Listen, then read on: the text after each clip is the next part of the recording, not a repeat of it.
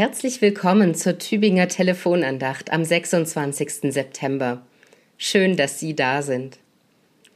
Diese Woche begleiten uns die Perlen des Glaubens, die der schwedische Bischof Martin Lönnebu entwickelt hat durch die Telefonandachten.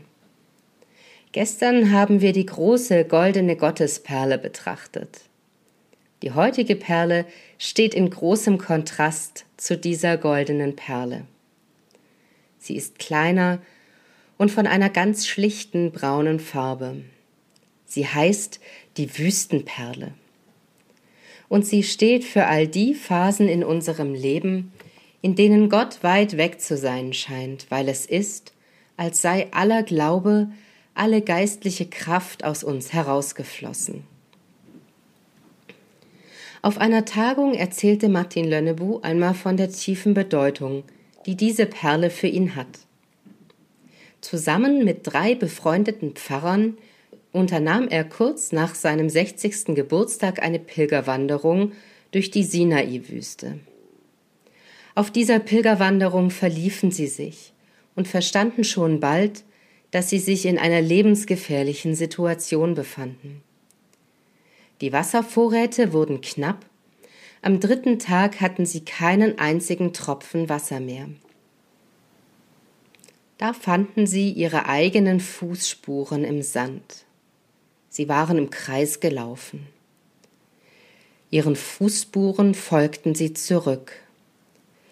Doch die Kraft reichte nicht, den Spuren ganz zurück bis zum Kloster zu folgen. Am Nachmittag legten sie sich unter einen Felsvorsprung, um wieder zu Kräften zu kommen. Und tatsächlich fanden zwei von ihnen wieder genug Kraft, um nach etwas Ruhe den Fußspuren entlang zurück zum Kloster zu gelangen, von dem sie gekommen waren. Mönche retteten die beiden anderen, die unter dem Felsvorsprung geblieben waren. Mir leuchtet ein, dass die Zeit der Wüste eine tief menschliche Erfahrung ist. Dabei geht es nicht nur um Zeiten, in denen man durch ein Schicksal landet, etwa durch eine Krankheit oder einen anderen Lebensschlag, für den man nicht unbedingt etwas kann.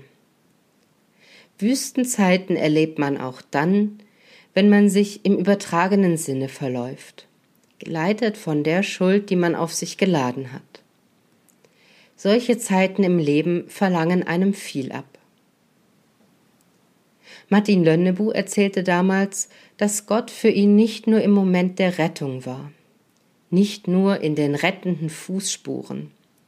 Er sei auch zu spüren gewesen in der Gemeinschaft der Wandernden, in dem Wort, das einer fand, um allen neue Kraft zu geben, bis es ein neues Wort brauchte. Ich wünsche Ihnen, dass Sie in den Wüstenzeiten Ihres Lebens immer wieder Spuren Gottes entdecken können.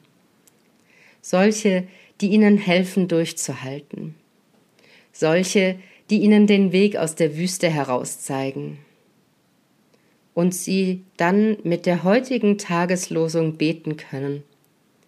Ich freue mich und bin fröhlich über deine Güte, dass du mein Elend ansiehst und kennst die Not meiner Seele. Ihre Pfarrerin Michaela Stock aus Neustetten.